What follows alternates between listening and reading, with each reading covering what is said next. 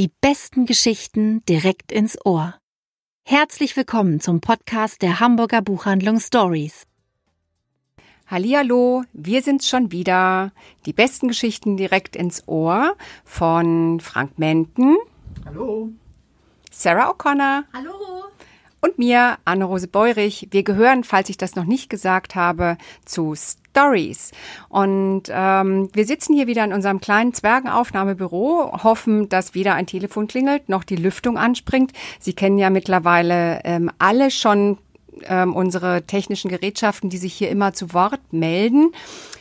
Ja, es ist schon wieder Februar und wir sind immer noch im Lockdown, aber erzählen ganz unverdrossen unsere Geschichten weiter und Sie wissen, bevor es richtig losgeht mit unseren Büchern, kommt Sarah O'Connor mit dem Gedicht zum Februar. Rose Ausländer, Februar. Im Schneehemd fallen flüchtende Engel aus den Wolken. Wir schwimmen im Strom ihrer gebrochenen Flügel, Eistränen auf den Wimpern. Der Wind bläst die Posaune. Und damit gebe ich ab an Frank Menden und das erste Buch. In meinem ersten Buch wird ein junger Kriminalbeamter, der muss sich einer Therapie unterziehen, und zwar auf Anweisung seines Vorgesetzten. In zwölf Gesprächen soll Frau Roth, die Therapeutin, herausfinden, warum Abid Malik, der Beamte, durch seinen letzten Fall so aus der Bahn geworfen wurde und was sein Partner Jan West mit der Sache zu tun hat. Stephen Ulis neuer Roman Finsternis erschien im Sezession Verlag. Das ist ein formales Wagnis, denn es ist ein Krimi, der aber nur als reiner Dialog zwischen zwei Personen stattfindet. Und natürlich fragt man sich jetzt, kann das funktionieren? Und ich sage, aber hallo und wie? Der Autor führt uns tief in das Geflecht von Täuschungen und Abhängigkeiten und verhandelt dabei Fragen der Moral, des sittlichen Empfindens und wirft dabei noch zusätzlich einen kritischen Blick auf die deutsche Gesellschaft in Vergangenheit und Gegenwart.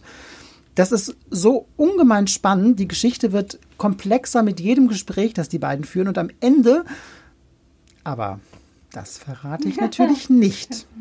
Wenn Sie mal Lust auf ein wirklich anderes Buch haben, das einen doppelten Boden hat und hinter Konventionen schaut und sprachlich genau auf den Punkt formuliert ist, dann ist das der richtige Roman für Sie und es ist nur an der Oberfläche ein Krimi. Vertrauen Sie mir. Und es ist dazu noch ein haptischer Genuss. Also Sie müssen es eigentlich kaufen, in die Hand nehmen und äh, dann erst lesen, weil das ist insgesamt ein richtiges Kunstwerk. Und äh, damit gebe ich ab an Anne. Und Anne, was hast du denn da? Von Willi Achten, die wir liebten. Du hast das natürlich schon wieder letztes Jahr kurz nach Erscheinen gelesen. Ja. Ähm, eins der vielen Bücher, die ähm, bedauerlicherweise während des ersten Lockdowns untergegangen sind. Es lag tatsächlich ganz unten auf meinem Stapel und während ich, während ich mich so ähm, jetzt von oben nach unten arbeitete, fiel es mir nochmal in die Hände und es hat tatsächlich auch so ein ganz schönes Cover. Wunderschön. Ähm, zwei Jungs, die in so ein Badesee oder in so einen Tümpel springen, sich an den Händen haltend. Und ich dachte, jetzt ist der richtige Zeitpunkt. Es beginnt ähm, an einem Maitag, einem ganz stinknormalen Maitag des Jahres 1971 und beschrieben wird ähm, dieser normale Tag im Leben der Brüder Edgar und Roman. Das Leben in Mönchengladbach scheint vorhersehbar total langweilig. Die Mutter der beiden betreibt eine Lottoannahmestelle der Vater ist ein erfolgreicher Bäcker und Konditor. Und mit im elterlichen Haushalt leben die rüstige Großmutter, eine ziemlich demente Tante und ein kriegsversehrter Onkel. Und Roman, und damit beginnt auch das Buch, nämlich mit so einem grenzüberschreitenden ähm, Streich, den Roman seinem alten Lehrer spielt. Roman ist der, der ältere und der wagemutigere der beiden und er hält eigentlich immer, immer Ausschau nach Situationen, die, ja, die, die grenzwertig sind, die auf der, auf der Kippe sind zwischen Spaß und existenzieller Gefahr. Und Edgar als der Jüngere, der lebt noch so ein bisschen in so einer naiven Kinderwelt, ähm, himmelt natürlich Roman total an und ähm, macht sich immer wirklich sprichwörtlich in die Hose bei Romans Streichen. Und schon an diesem, an diesem Abend, also an dem Abend des 1. Mai, ähm, als nämlich dann abends beim Maifest der Vater einen Tick zu lange mit der Ärztin, mit der Dorfärztin tanzen wird, werden die Weichen gestellt für ihr weiteres Leben. Die beiden ahnen nichts von den Verlusten, die das Leben für sie bereithält und die ihren behüteten Alltag für immer verändert werden. Und das hat eine, ja, das hat so die, die, die Unausweichlichkeit einer antiken Tragödie. Wir merken auf jeder Seite, dass die, die Handlung eigentlich einem dramatischen Ausgang entgegenstrebt und wir können nichts anderes tun, als wirklich mit angehaltenem Atem mitzuerleben, wie alle Gewissheiten zerbrechen und am Ende der berüchtigte Gnadenhof steht. Das ist eine Erziehungsanstalt, in der, ich glaube, man kann das so sagen, ähm, das Grauen der schwarzen Pädagogik überdauert hat. Oh ja.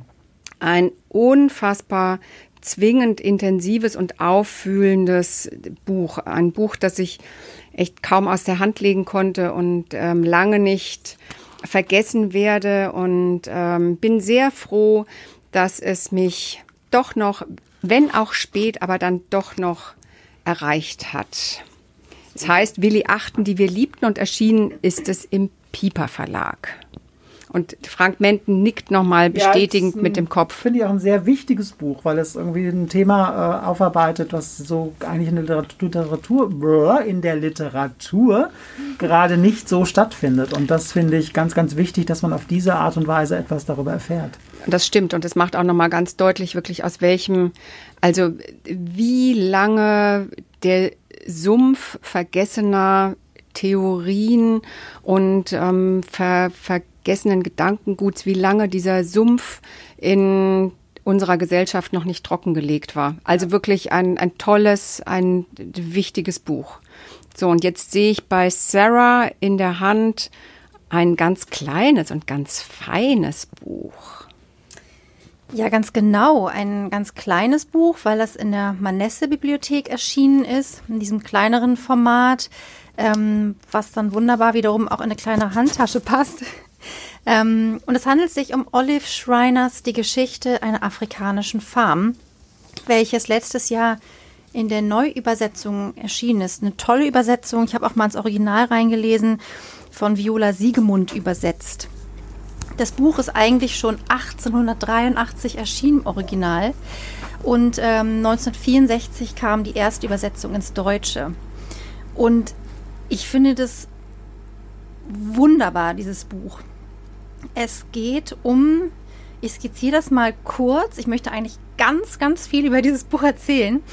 Ähm, es geht um drei Kinder, Eingangs sind es Kinder, die wir kennenlernen, die leben auf einer äh, südafrikanischen Farm im heutigen Lesotho. Und ähm, da gibt es eine Farmbesitzerin, äh, Tant Sani wird sie genannt in, der, in dem Roman. Ende 30 ungefähr und sie lebt mit ihrer Stieftochter. Also sie selber ist eine Burenfrau, wie es im Roman ähm, beschrieben wird. Ihre Stieftochter ist Engländerin und dann ist da noch äh, die Cousine ihrer Stieftochter, ebenfalls Engländerin. Und diese beiden Mädchen leben mit Tant Senny in der Farm unter einem Dach. Und dann gibt es da noch den Sohn des Pächters, eines deutschen Pächters, Waldo. Und diese drei Kinder ähm, wachsen gemeinsam auf, kann man sagen. Es ist von Anfang an klar, M, das ist die Stieftochter von Tanzani, wird einmal den Hof erben. Ähm, Lindahl, das ist die Cousine, die kriegt nichts. Und Waldo hat nur das ähm, spärlich angesparte seines, seines Vaters, was ihm mal vermacht wird. Und diese drei Kinder sind komplett unterschiedlich. Also Lindahl, das ist die jüngste, die ist immer schon am Rebellieren, lässt sich nicht sagen von der manchmal doch sehr strengen Tante Zanny. Und ähm, ihr sehnlichster Wunsch ist es, zur Schule zu gehen, zu lernen und sich Bildung anzueignen. Und sie bekniet ihre Tante und überredet sie, wirklich mit aller Kraft und Macht, die in ihr steckt, sie in die Stadt aufs Internat zu schicken. Und ihr Plan geht auf. Sie ist für vier Jahre auf dem Internat. Waldo ähm, ist geplagt eigentlich von von seinem großen Glauben. Er ist ja religiös erzogen worden, hat aber große Zweifel auch darin. Und eigentlich ist er die ganze Zeit auf der Suche nach einer Art Offenbarungserlebnis oder Erweckungserlebnis. Er sitzt ganz viel auf der kleinen Kopje, das ist ein Hügel ähm, in, der, in der Wüstenlandschaft und wartet eigentlich, dass irgendwas Großes ihm passiert. Und M, die Stieftochter, ist eigentlich so die gefügigste, gefälligste Person, die sich in ihren vorgegebenen Weg, den sie eben zu der Zeit als Frau haben wird, ähm, reingibt. Und ich frage mich, ob sie nicht am Ende sogar vielleicht die zufriedenste von allen ist. Die Handlung des Buches, beziehungsweise Handlung kann man es eigentlich gar nicht so richtig nennen, denn es passiert eigentlich gar nicht viel. Also das, was die Personen tun, erfahren wir nur in der Res ähm, Retrospektive. Also Linda geht weg, Waldo geht weg, möchte was von der Welt sehen, M bleibt zu Hause. Aber in der Jetzt-Ebene, das ist dann quasi die Farmgegenwart, finden einfach ganz viele Dialoge statt und auch Introspektion. Also wir leben wirklich, wir gehen tief in das Innenleben der Figuren rein. Und es ist total faszinierend. Also die Olive Schreiner ist 1855 geboren, auch in Lesotho. Ähm, und war im Prinzip ähnlich wie die Figur Lindahl, zeitlebens eine Rebellin, ist eben auch auf einer Farm aufgewachsen mit sehr streng religiösen Eltern und ähm, ist im Prinzip eine schon ganz früh eine Suffragette gewesen, als es das Wort eigentlich überhaupt noch nicht gab. Sie hat wirklich ähm, glühend für das Frauenrecht gekämpft und was ich auch sehr interessant finde, sie haben eben als, als Weiße in diesem Südafrika gelebt, ähm, sie hat wirklich sich immer gleichermaßen für die Belange der Weißen, der People of Color und der schwarzen Frauen eingesetzt. Ähm, manchmal beim Lesen ist das so ein bisschen befremdlich, wenn eben von Hottentotten die Rede ist oder auch von einem Negerlein. Das wird aber ganz schön im Nachwort in den Kontext gesetzt, in diesen historischen Kontext.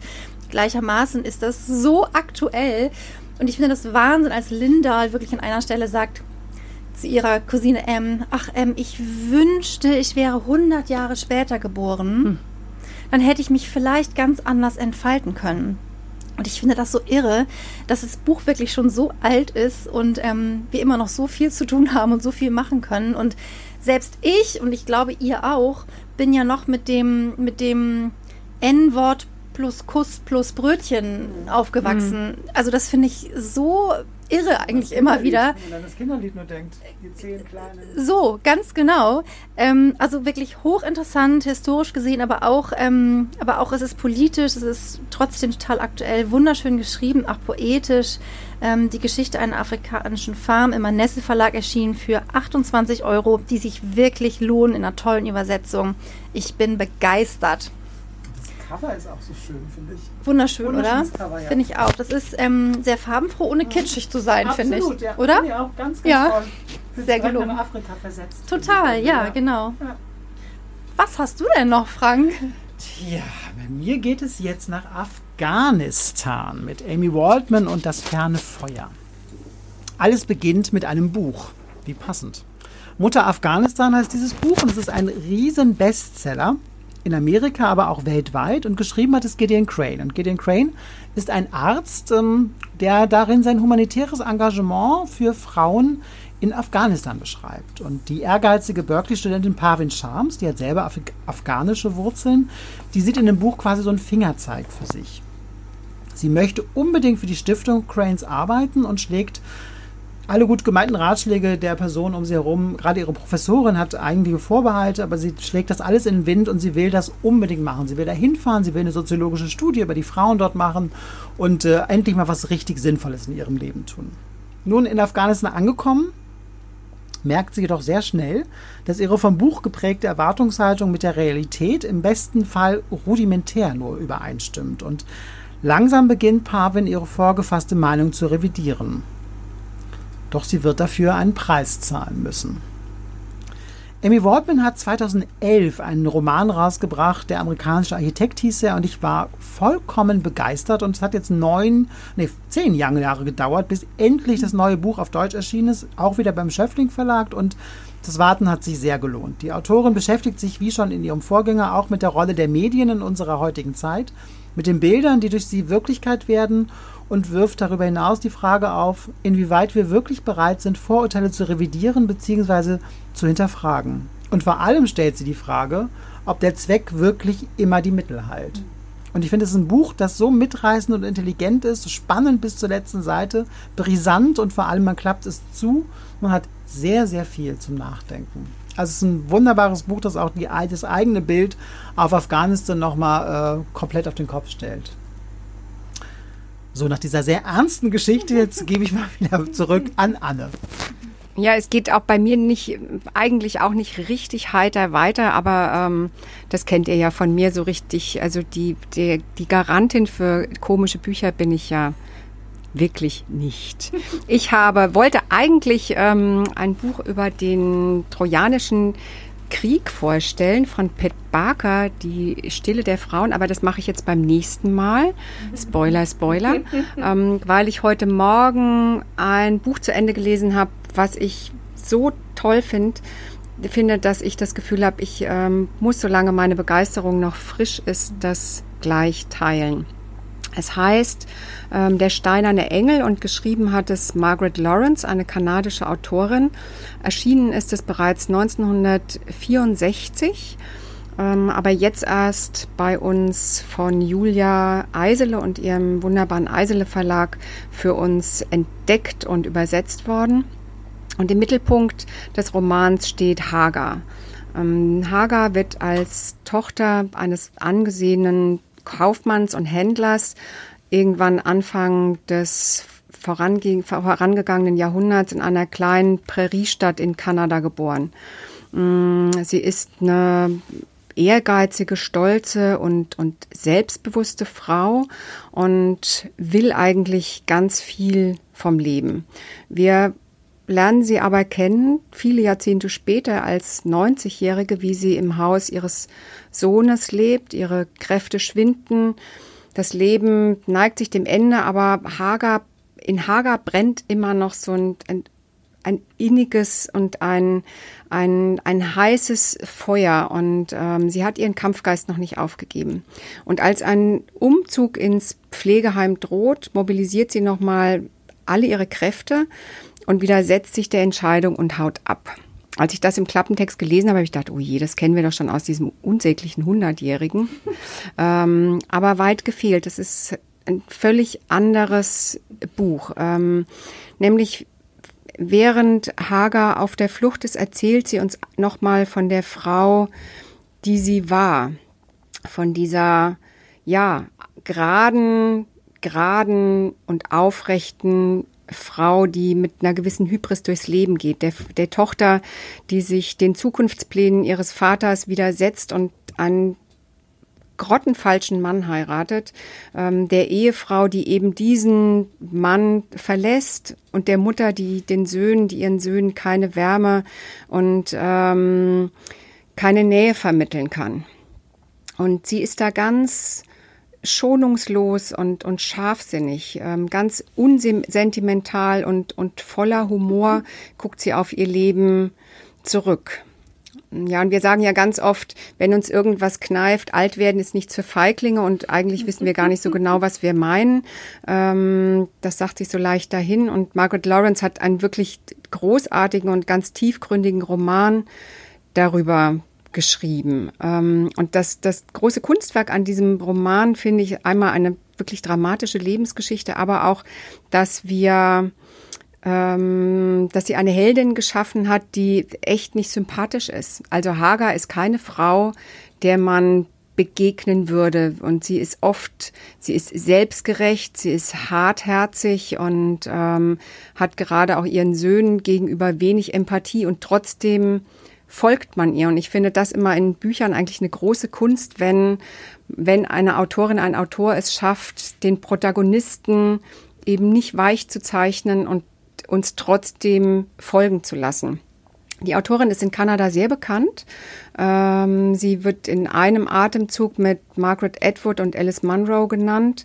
Mm, umso schöner ist es, dass Julia Eisele für uns sie jetzt entdeckt hat. Und ja, ich wünsche mir eigentlich noch mehr Stoff von Margaret Lawrence. Und Anne, nochmal zu dem Titel, der steinerne Engel. Ist denn damit die Hagar wohl gemeint? Nee, der steinerne Engel ist eine, eine Marmorskulptur, die Marmorskulptur eines Engels, die ihr Vater auf dem Friedhof dieses kleinen Ortes für ihre Mutter errichtet hat, ähm, die bei der Geburt von Hagar gestorben ist. Aber natürlich ist dieses Versteinerte und mhm. dieses Unfähige eigentlich, die eigenen Emotionen zu leben und an anderen die Emotionen zuzulassen. Das ist schon eine Metapher auch mhm. für, auch für Hager. Ach, das ist ja toll gemacht, finde ich. Also finde ich mag den Titel irgendwie gerne. Ich finde, das ist interessant. Ich würde das äh, mir allein wegen des Titels und des ja. äh, Covers äh, nochmal genau. Wobei angucken. das Cover muss ich also, ähm, also wenn ich, wenn Julia Eisele einmal unseren Podcast hören sollte, an dieser Stelle einen kleinen Tipp. Ich liebe Ihre Bücher, Frau Eisele, aber bei der Covergestaltung hm, weiß das nicht. Das fand ich auch so ein ganz nichtssagendes Cover, finde ich. Also ja, und man kann es auch so schlecht, es ist jetzt natürlich gemein, dass wir über das Cover sprechen, was Sie nicht sehen können, aber vielleicht können Sie sich bei uns auf der Seite angucken. Also es, man, dieses großartige Buch hätte ein, ein ansprechenderes oder ein überhaupt ein sprechenderes mhm. Cover mhm. verdient. Unbedingt. Dafür hat es einen sprechenden Titel. Das, das stimmt. Und was sehe ich jetzt? Also du hast aber jetzt ein ganz sprechendes Cover. Ja, in der Tat, Anne. Das äh, muss ich auch sagen es ist ähm, ja fast ein bisschen, es ist irgendwie total süß und gleichzeitig auch ein bisschen schräg. Es ist nämlich ein Plüschpanda-Bär vorne recht groß abgebildet. Und ähm, es geht um das Buch von Samantha Schweblin, 100 Augen. Das ist auch letztes Jahr erschienen in der deutschen Übersetzung, denn die Autorin ist Argentinierin und das Buch ist also aus dem Spanischen übersetzt. Und ich habe es heute Nacht ausgelesen, als ich nicht schlafen konnte. Und ähm, ich wollte eigentlich auch ein anderes Buch vorstellen, ganz ähnlich wie Anne. habe aber gedacht, nee, nee, nee, nee, nee. Ihr müsst dieses Buch jetzt, ihr müsst was über dieses Buch jetzt hören.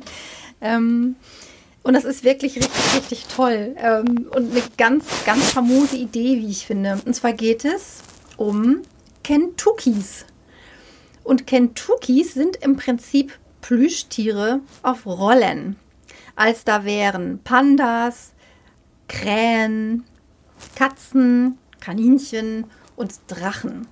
Also in diesen Formen könnte man sich im Laden, äh, mittlerweile sogar in den Supermärkten, ähm, überall auf der Welt einen Kentucky kaufen. Der ist so circa 30 Zentimeter groß, wie so ein Lineal. Ja, doch, das kommt hin.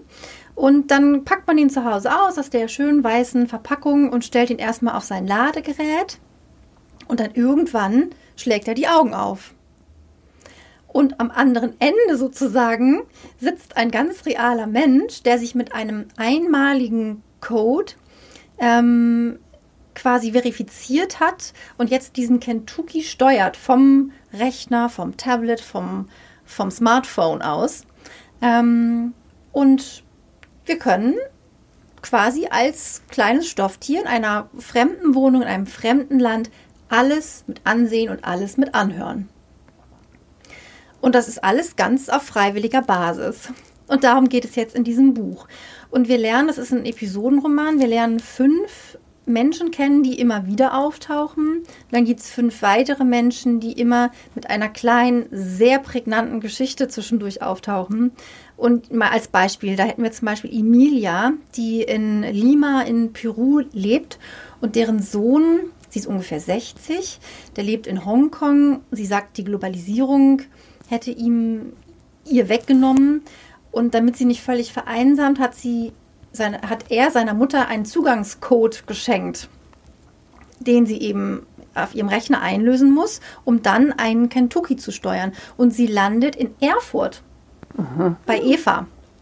Eva ist eine junge Frau, äh, die einfach, die sich gedacht hat, ich könnte mir auch einen Hund oder eine Katze anschaffen, aber das ist ja doch sehr pflege, bedürftig. Also kann ich mir einfach aus so einem Stofftier holen, was dann nachts immer auf der Ladestation steht, keinen Dreck macht und auch nicht reden kann. Die können wirklich gar nicht kommunizieren. Ähm, und dann gibt es, führt es irgendwann zur Situation, dass Emilia dann beobachtet, wie der Typ, den Eva dann mit in ihre Wohnung geschleppt hat, an Evas Portemonnaie geht. sie also beklaut. Und das kann jetzt Emilia aus Lima beobachten und überlegt jetzt fieberhaft, was sie wohl machen kann, um, um diesem Diebstahl Einhalt zu gebieten, weil ihr die Eva doch sehr ans Herz gewachsen ist. Oder da gibt es zum Beispiel Alina, die gerade in Mexiko weilt, weil ihr ähm, Künstlergatte, ein Schwede, da so ein Stipendium bekommen hat. Und ihr ist total langweilig und sie kauft sich im Supermarkt dann so ein Kentucky. Ähm, eine Krähe, sie nennt ihn Colonel Sanders und ähm, ist erstmal auch ganz begeistert von diesem kleinen äh, Stofftier, was ihr überall hin folgt und manchmal so ein bisschen grunzt und ähm, bis sie eines Tages auf der Terrasse liegt und sich sonnt im Bikini und äh, sich irgendwann fragt, wo ist denn bloß Colonel Sanders? Der ist direkt unter ihr, also unter ihrer Liege und streift mit seinem Krähenfell immer so leicht über ihre linke Brust. Und da fängt sie an, sich zu überlegen, wer denn wohl eigentlich gerade dieses kleine Wesen steuert. Ähm, und dann fängt sie an, das alles überhaupt nicht mehr so witzig zu finden. Ähm, und ihre Mutter ruft dann ständig an und fragt, kannst du dir nicht noch einen Kentucky anschaffen, den ich dann steuere? Dann könnten wir doch immer zusammen sein. Und dann sagt Alina, nee Mama, das geht nicht. Du weißt doch nie, wo du hinkommst. Das ist doch der Witz daran. Und die Mutter sagt, hä? Aber warum? Was ist denn daran so toll, wenn ich bei wildfremden Menschen lande? Und da fängt Alina eben mal nachzudenken, hm, stimmt, stimmt eigentlich. Und dann gibt es zum Beispiel noch Grigor, der ähm, lebt in Kroatien und der hat sich ähm, ein Geschäftsmodell überlegt, weil das Ganze ja überhaupt noch nicht reglementiert ist von Staatsseite. Ähm, der handelt jetzt quasi mit äh, Zugangscodes und Tablets, weil man auch immer nur ein Code pro Tablet einlösen kann. Ist also was ganz Exklusives. Und der lockt sich in alle möglichen Kentuckys ein. Der hat dann irgendwann, keine Ahnung, über 50 Accounts sozusagen, die er alle bedienen muss. Irgendwann holt er sich auch eine Angestellte, die dann mitmacht, weil es für einen natürlich viel zu viel ist. Und der fängt dann an, ähm, seine Umgebung zu filmen und alles Mögliche, was er über die Besitzer rausfindet, sich zu notieren. Und dann verkauft er quasi ähm, diesen Zugangscode, ein Tablet und seine ganzen Informationen, die er herausgefunden hat, an Menschen, die quasi, er verkauft quasi Destinationen. Also zum Beispiel möchte eine Frau unbedingt in einem indischen Slum leben, in einer sehr kinderreichen Familie, weil sie selbst keine Kinder hat und sucht sich diese Destination aus weil sie glaubt, sich da dann irgendwie verwirklichen zu können. Also es ist wirklich, und es gibt noch mehr Personen und noch echt ähm, wirklich abgefahrene ähm, Beziehungen auch und auch ähm, seltsame Vorkommnisse. Und beim Lesen habe ich eingangs gedacht, oh ja, toll, so eine Art Dystopie. Und dann habe ich gedacht, nein, das ist es nicht. Das ist einfach überhaupt keine Dystopie. Ja. das ist eigentlich so. ein Telefon auf Rädern. Man genau. muss es einfach mal sagen, es ist ein Smartphone auf Rädern. Oder denken wir einfach ja, mal Alexa. an Alexa. Alexa, genau. hat, Alexa hat kein Fell, aber... Ganz genau. kann man bestimmt auch einrichten. Richtig, kann man ganz bestimmt. Und das finde ich total spannend, dass das eigentlich, dass wir genau da sind nur dass es eben nicht ein Plüschtier ist. Und es geht natürlich um viele Themen, wie zum Beispiel großes Thema Voyeurismus. Mhm. Oder was passiert, wenn man dann die Kinder mit diesem Kentucky allein lässt? Kann das nicht auch, was ist denn, wenn dann Pädophiler am, am anderen Ende sitzt? Also, ne, was, was passiert ja. da eigentlich? Auch ganz ohne Aufsicht, ohne Reglementierung. Aber es passieren auch ganz schöne Situationen. Also es verlieben sich auch zwei Kentuckys ineinander. Es geht auch um Zuneigung, es geht um Verantwortung. Wenn die Emilia in Peru sieht, dass ihre Besitzerin beklaut wird, überlegt sie sich, was sie jetzt machen kann. Ähm, es geht um Vernetzung. Natürlich, Vernetzung, Globalisierung, Datenschutz und die Frage, die über allem schwebt, haben oder sein. Möchte ich ein mhm. Kentucky haben oder möchte ich ein Kentucky sein? Also tolle Fragen. Ich muss noch ein bisschen drüber nachdenken. Mhm. Ich finde es total spooky, total faszinierend, wahnsinnig spannend. Ich habe es wirklich in anderthalb Tagen bin ich da durchgerast.